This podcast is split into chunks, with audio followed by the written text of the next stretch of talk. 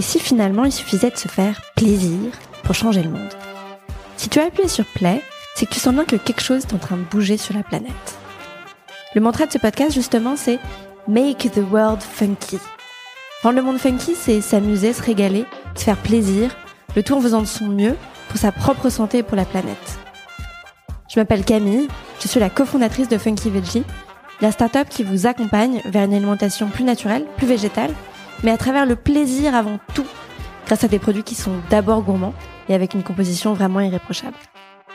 Dans ce podcast, je discute sans bullshit avec des gens qui rendent le monde plus funky à leur niveau, qui font du bien et qui font du bien sans se prendre la tête.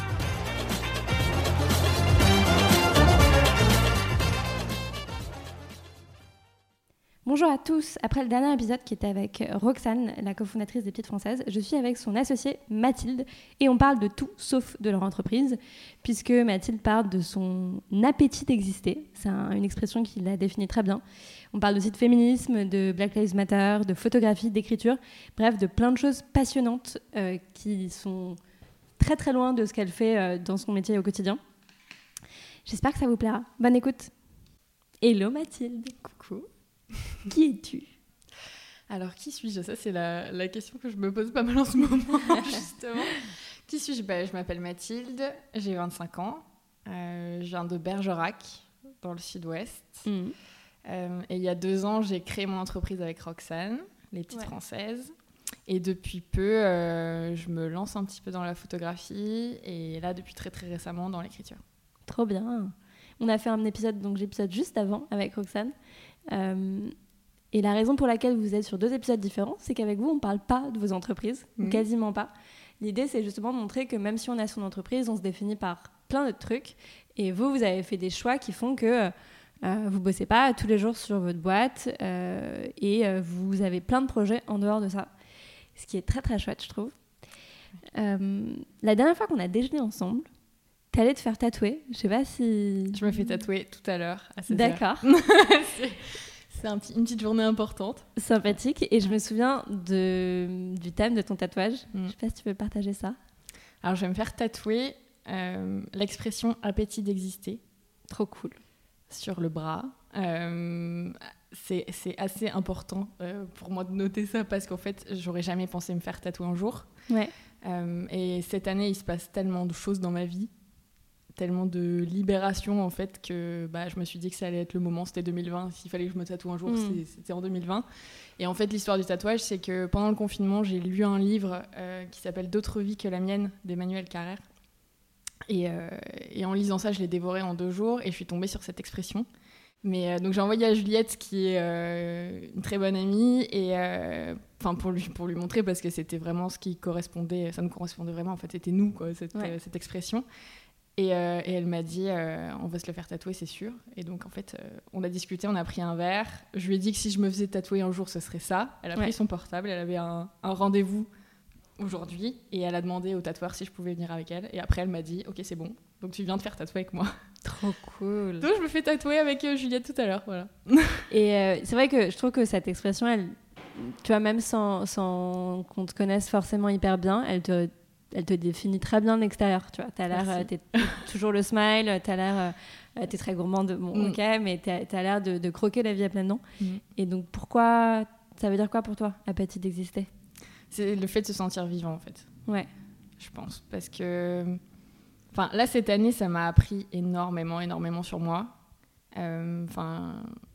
j'ai maintenant mon propre appartement alors que je n'avais pas d'appartement avant. J'ai quitté une relation longue euh, dans laquelle en fait je me définissais. Je savais pas vraiment qui j'étais justement seule. Euh, et puis pareil, c'était un petit peu difficile pour moi de me différencier de ma boîte. J'avais pas envie d'être les petites françaises en même temps je l'étais aussi. Enfin je savais plus euh, je savais plus qui j'étais. Euh, et, en fait j'ai tout remis à plat cette année. Et le confinement ça m'a aidé à faire beaucoup de choses aussi euh, à l'intérieur de mon cerveau. Écrire aussi beaucoup. Et j'ai retrouvé ça en fait. J'ai retrouvé toutes ces petites passions que j'ai toujours eues et que j'ai un peu délaissées et donc l'appétit d'exister pour moi c'est vraiment ça. C'est c'est enfin les, petites choses de la vie c'est les plus importantes pour moi. Donc j'ai envie de, de les vivre pleinement. Et tu penses qu'à un moment, tu avais un peu perdu ça de vue et, pourquoi? C'est quoi les trucs qui font qu'on oublie de kiffer la vie? Je pense que je me suis pas mal laissé vivre, euh, mais dans le sens où je me conformais à ce que les autres attendaient de moi. Pas mal. J'ai beaucoup été euh, la première de la classe, en fait, euh, dans ma vie. Ah, comme Roxane, c'est drôle. Ouais, c'est un peu le syndrome de la première de la classe, vraiment, parce que pour le coup, j'étais bonne à l'école et, et je suis quelqu'un de très, très, très consensuel. D'accord. Donc, c'est-à-dire que la plupart du temps, euh, je, peux laisser les autres décider pour moi parce que ça me, ça me dérange pas en fait. Je peux avoir mon mmh. avis, mais euh, si, si tu penses autre chose, c'est pas grave, on fait avec. Et donc c'est super quand tu pars en vacances chez les gens parce que les gens sont très contents de t'avoir à leur table parce que ça, va toujours bien et tu es tout le temps heureuse et tout va bien. Mais en réalité, tu te. Enfin, tu, tu vis à travers les autres quoi. Tu t'oublies de dire stop, t'oublies de mettre des limites et t'oublies de te demander ce que tu veux toi vraiment. Euh, et, je pense que j'avais beaucoup oublié ça et je, je l'ai réalisé à la fin de l'année dernière. Et là, 2020, euh, c'est un peu euh, l'année où justement je me focus sur moi et où je me demande ce que je veux vraiment et où j'essaye de dire, de mettre ces limites-là et de hmm. dire ce que je veux et ce que je veux pas dans ma vie.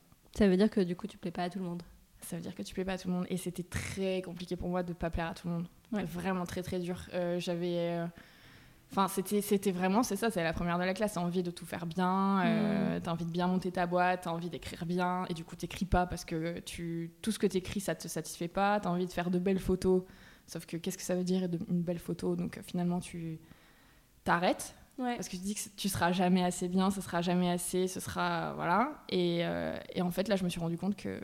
Enfin, je sais pas, d'un coup, je me suis libérée de, de tout ça de ce que les gens pensaient de moi. Et, euh, et, puis je me suis dit, écoute, si ça te fait vibrer, vis-le et puis tu verras bien. Quoi. Au pire, il y a des gens qui aimeront et voilà.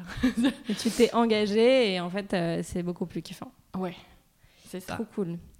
Et euh, appétit d'exister, forcément, ça me fait penser à l'alimentation. Mm. Et bah, on en a parlé aussi avec Roxane du rapport à l'alimentation, qui n'est pas toujours évident hein, pour des femmes relativement jeunes. Tout sauf évident. Voilà.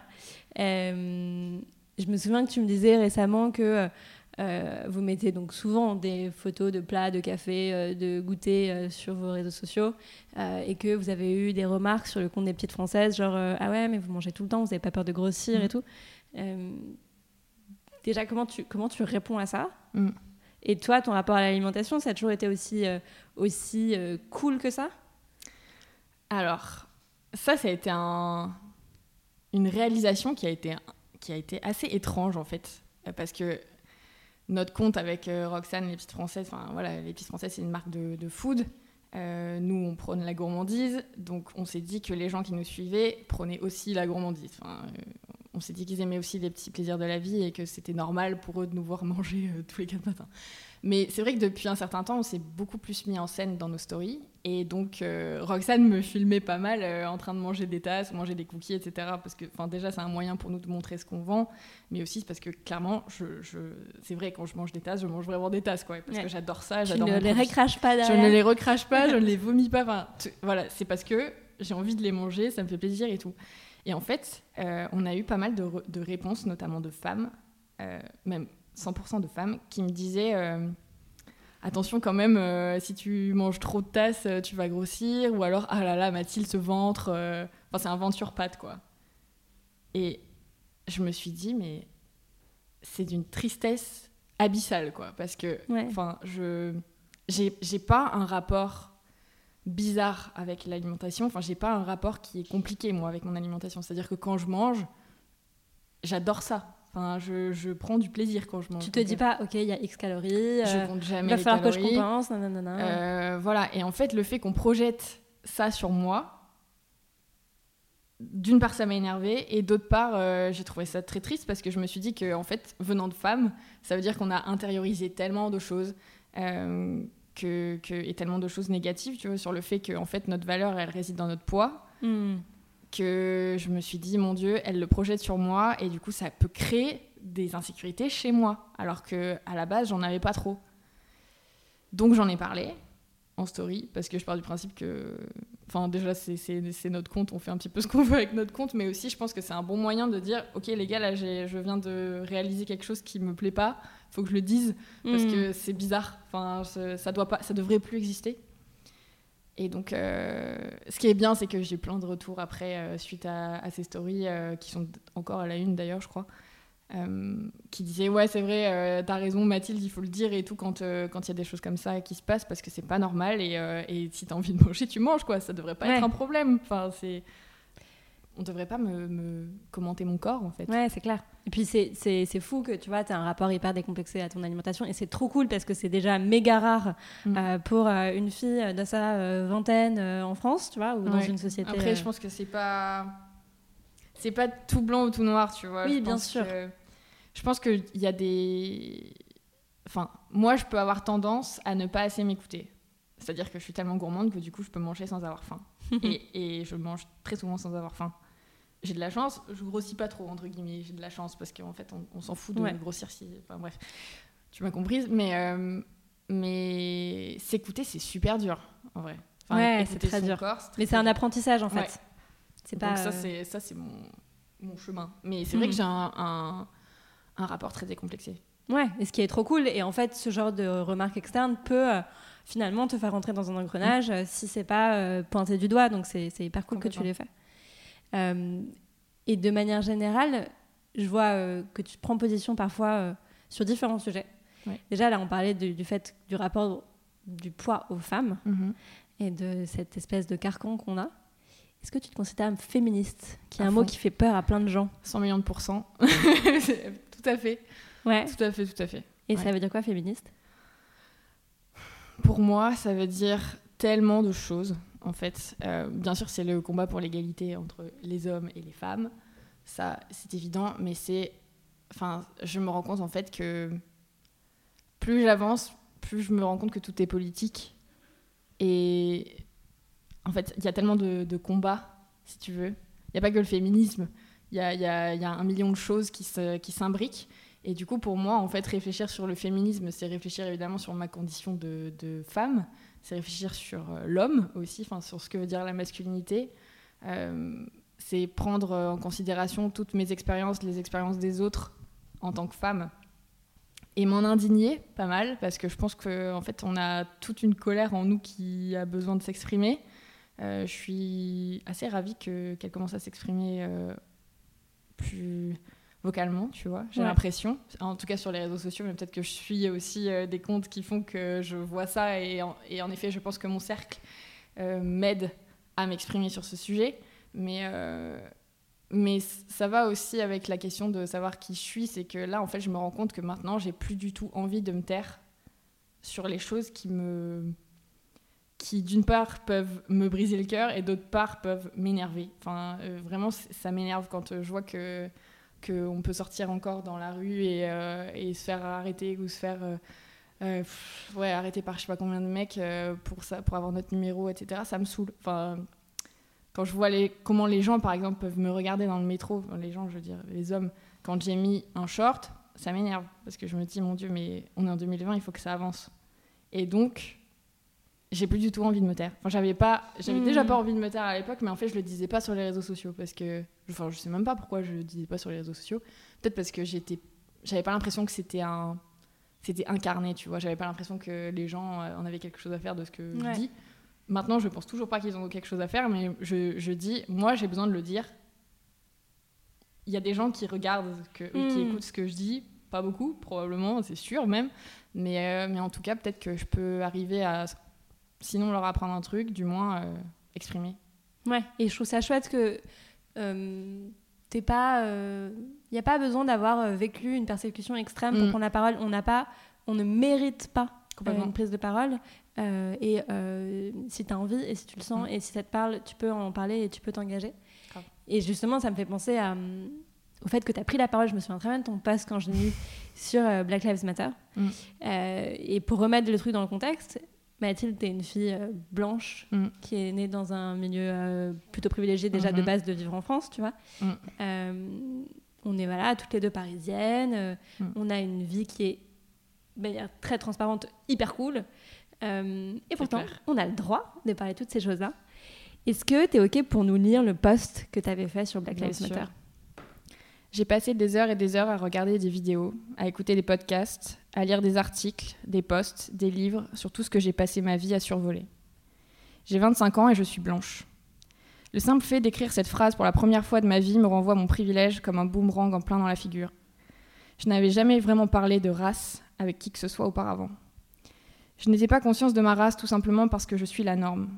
J'ai toujours pensé que j'étais du bon côté de l'histoire, que je n'étais pas raciste, que mes amis n'étaient pas racistes, que ma famille n'était pas raciste. Alors tout allait bien dans mon petit monde. Puis cette semaine, quelque chose a changé. J'ai compris que le silence est complice. J'ai compris que j'avais tout faux. Alors la première chose que j'ai faite, c'est écouter. C'est bien, mais c'est tout sauf suffisant. Alors j'ai partagé. Toujours pas suffisant. J'ai écrit des pages et des pages dans mon carnet. Des lignes de questionnement sur pourquoi j'ai longtemps pensé qu'il est plus intelligent de se taire quand on ne sait pas comment s'exprimer, quand on a peur de dire une connerie, alors même qu'on devrait parler et poser les vraies questions. Des lignes de remise en question sur qui je suis, sur ce que je représente, sur ma participation, même inconsciente, à toute cette souffrance qui éclate en plein jour. Elle a toujours été là, j'avais juste détourné le regard. Je suis une partie du problème. Le racisme est un problème de blanc. Je refuse d'être de ceux qui ne le voient pas, qui disent pas tous les blancs, pas tous les flics, pas moi. Arrêtons la mascarade et regardons-nous bien dans le miroir porter notre privilège sur le visage. Lisons, parlons, quitte à dire une montagne d'idiotie. C'est comme ça qu'on apprend. Écoutons, pas pour avoir raison, non. Pas pour exhiber le pouvoir qu'on a toujours eu, non plus. Pour faire preuve d'empathie. Pour tenter de comprendre ce que nous, blancs, ne vivrons jamais. Pour grandir, pour être de meilleurs êtres humains. Et peut-être pour inspirer d'autres à l'être à leur tour. Et euh, est-ce que toi, euh, pour euh, des gens, des blancs, pas que, qui ont envie de s'inscrire, de, de, grandir, parce que je pense que ça demande de détricoter pas mal de Mhm. croyances qu'on a internalisées. Est-ce que tu as des conseils lecture ou des, voilà, des petites choses qu'on peut aller voir pour, pour se sortir du schéma traditionnel, relation Ouais. noir-blanc et compagnie? Alors moi j'ai lu un livre en anglais, mais je, je sais qu'il est traduit, je sais que Roxane l'a acheté d'ailleurs, euh, qui s'appelle euh, Why I Don't Talk to White People About Race, qui est fou, vraiment il faut le lire. Euh, après il y a plein de comptes sur Instagram, par exemple Décolonisons-nous, ou, enfin j'en ai plein en tête, je pourrais te les, donner après parce que j'ai pas tous les noms, mais enfin les réseaux sociaux c'est formidable pour déconstruire plein de trucs. Et, euh, et, et pour essayer d'apprendre un petit peu plus euh, sur euh, toutes ces choses qu'on ne veut pas voir, typiquement le privilège, parce que c'est très compliqué pour l'ego de, de, de s'avouer en fait qu'on est super privilégié et que bah, les autres êtres humains ne vivent pas la même réalité que nous.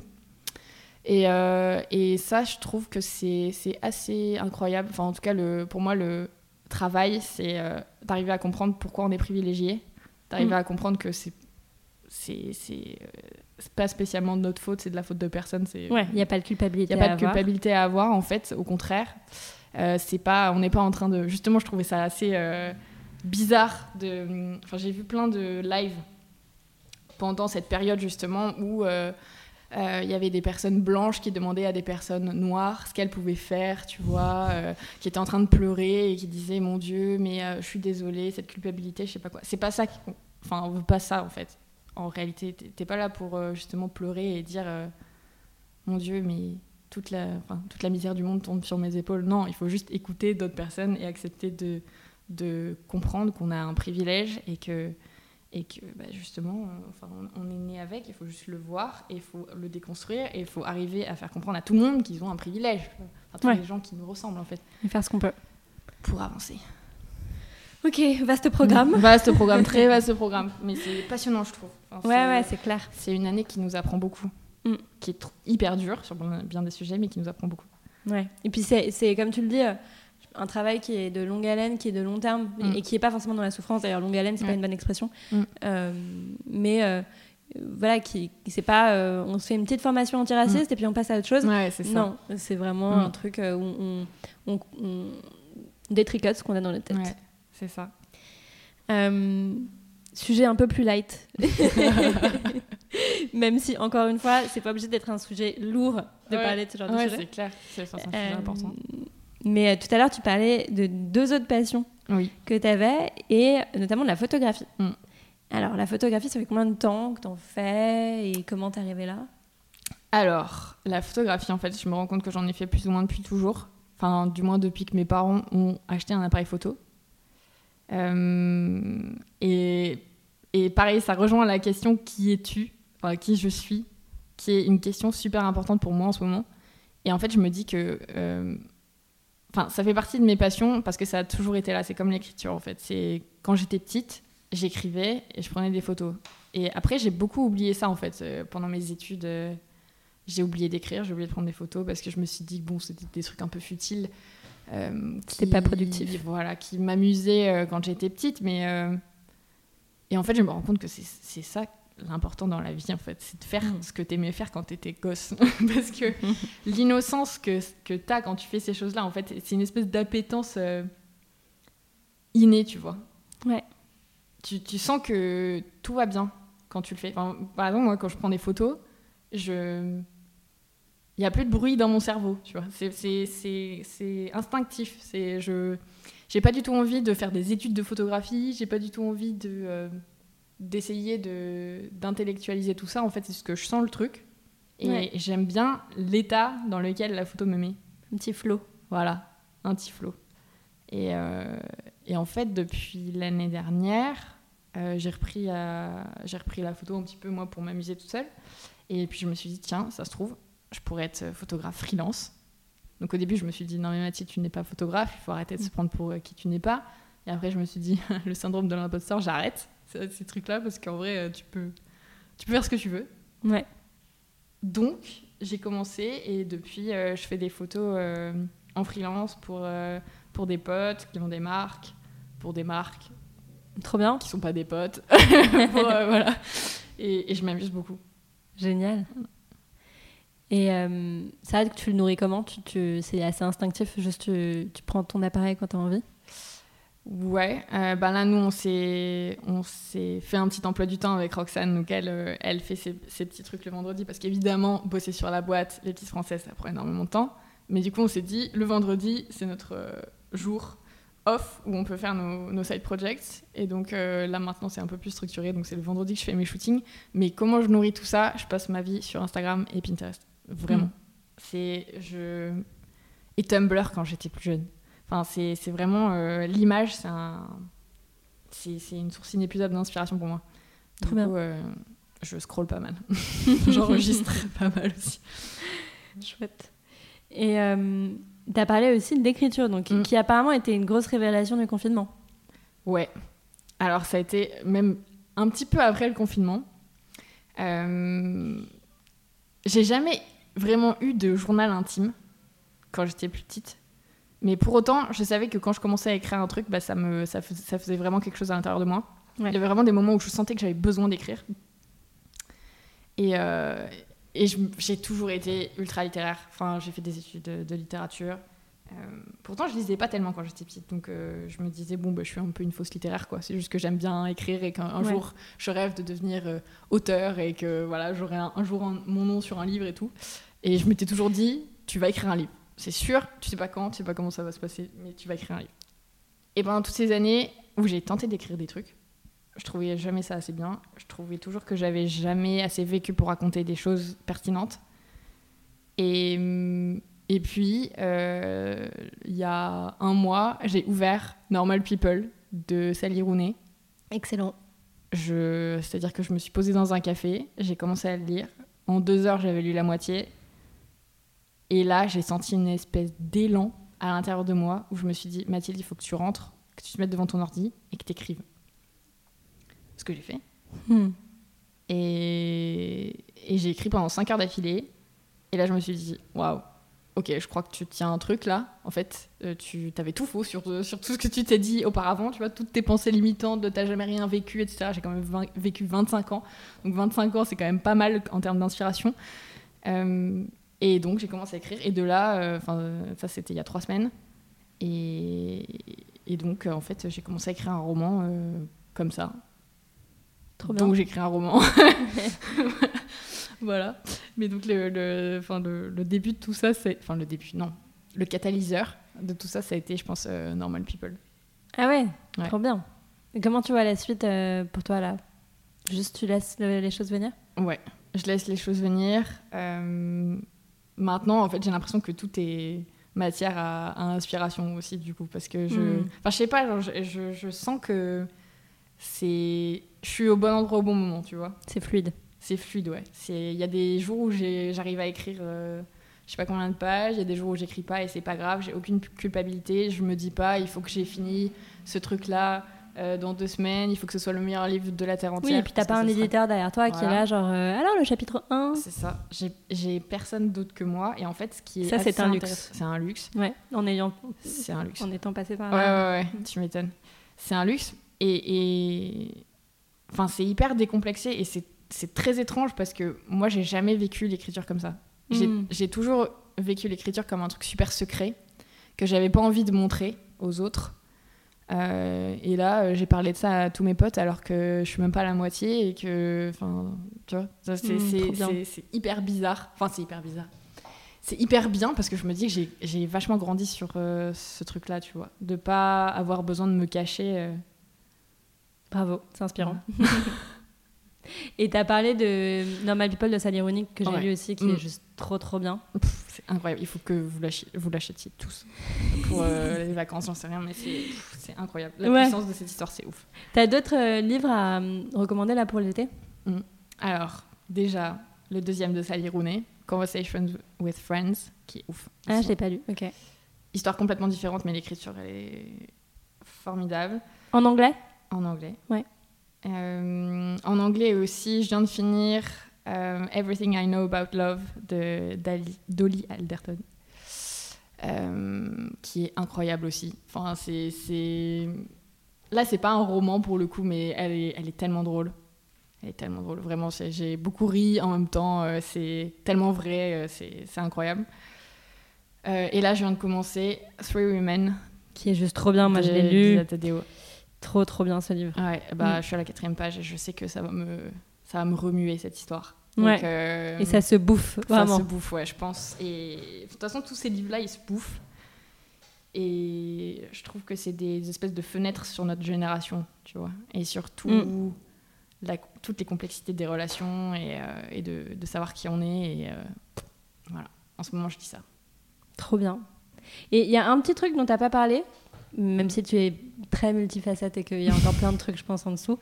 Euh, c'est que récemment, tu es, devenu, es passé de l'autre côté de la caméra, tu es devenu modèle. Ouais. Ça fait quoi? Comment t'es arrivée là?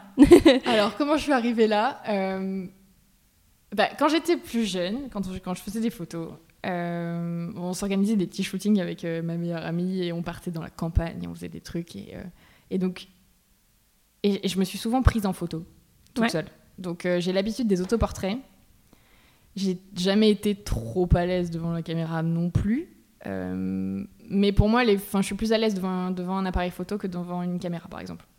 Ouais, ok. C'est plus facile pour moi de, de, visualiser parce que comme j'ai été derrière, je sais, je sais à quoi je vais ressembler plus ou moins. Mais, euh, mais là, en effet, donc c'est pour les boudeuses parce qu'il fallait porter euh, des fringues et euh, voilà. Et donc euh, je me suis dit bon bah écoute si tu veux je peux les porter comme ça je peux être modèle, photographe, ce que tu veux en même temps tu vois parce que mm. c'est c'est une copine et c'est très fluide et j'aime bien ce genre de shooting où tout n'est pas hyper guindé. Enfin tu vois on réfléchit pas trop quoi. On, sort dans la rue et puis on fait on fait un peu ce qui nous plaît. Et donc je me suis mise à porter ces fringues là et en fait bah, je me sentais bien quoi. Trop bien. Je me sentais bien. En plus, comme c'est une amie qui prenait les photos, bah, c'est beaucoup plus facile en fait. Il y a cette espèce de, proximité, euh, d'intimité presque, qui fait que du coup, euh, tout va bien.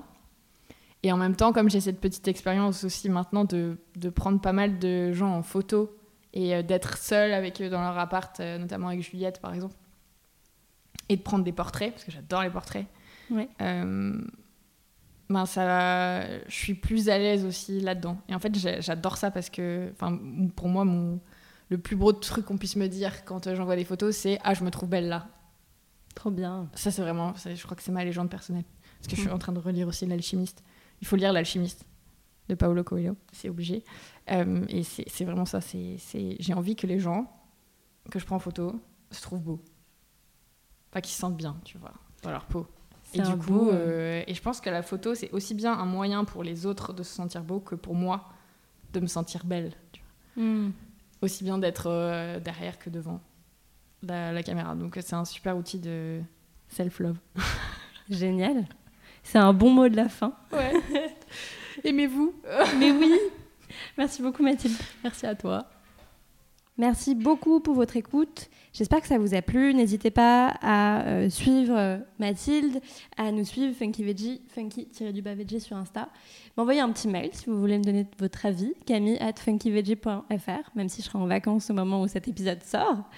Et euh, n'hésitez pas, s'il vous plaît, à mettre un petit commentaire, en particulier sur Apple Podcast et iTunes, qui malheureusement, ou heureusement, je ne sais pas, mais régit un peu le jeu des podcasts. Et donc, pour être plus visible, on a besoin d'être sur cette plateforme.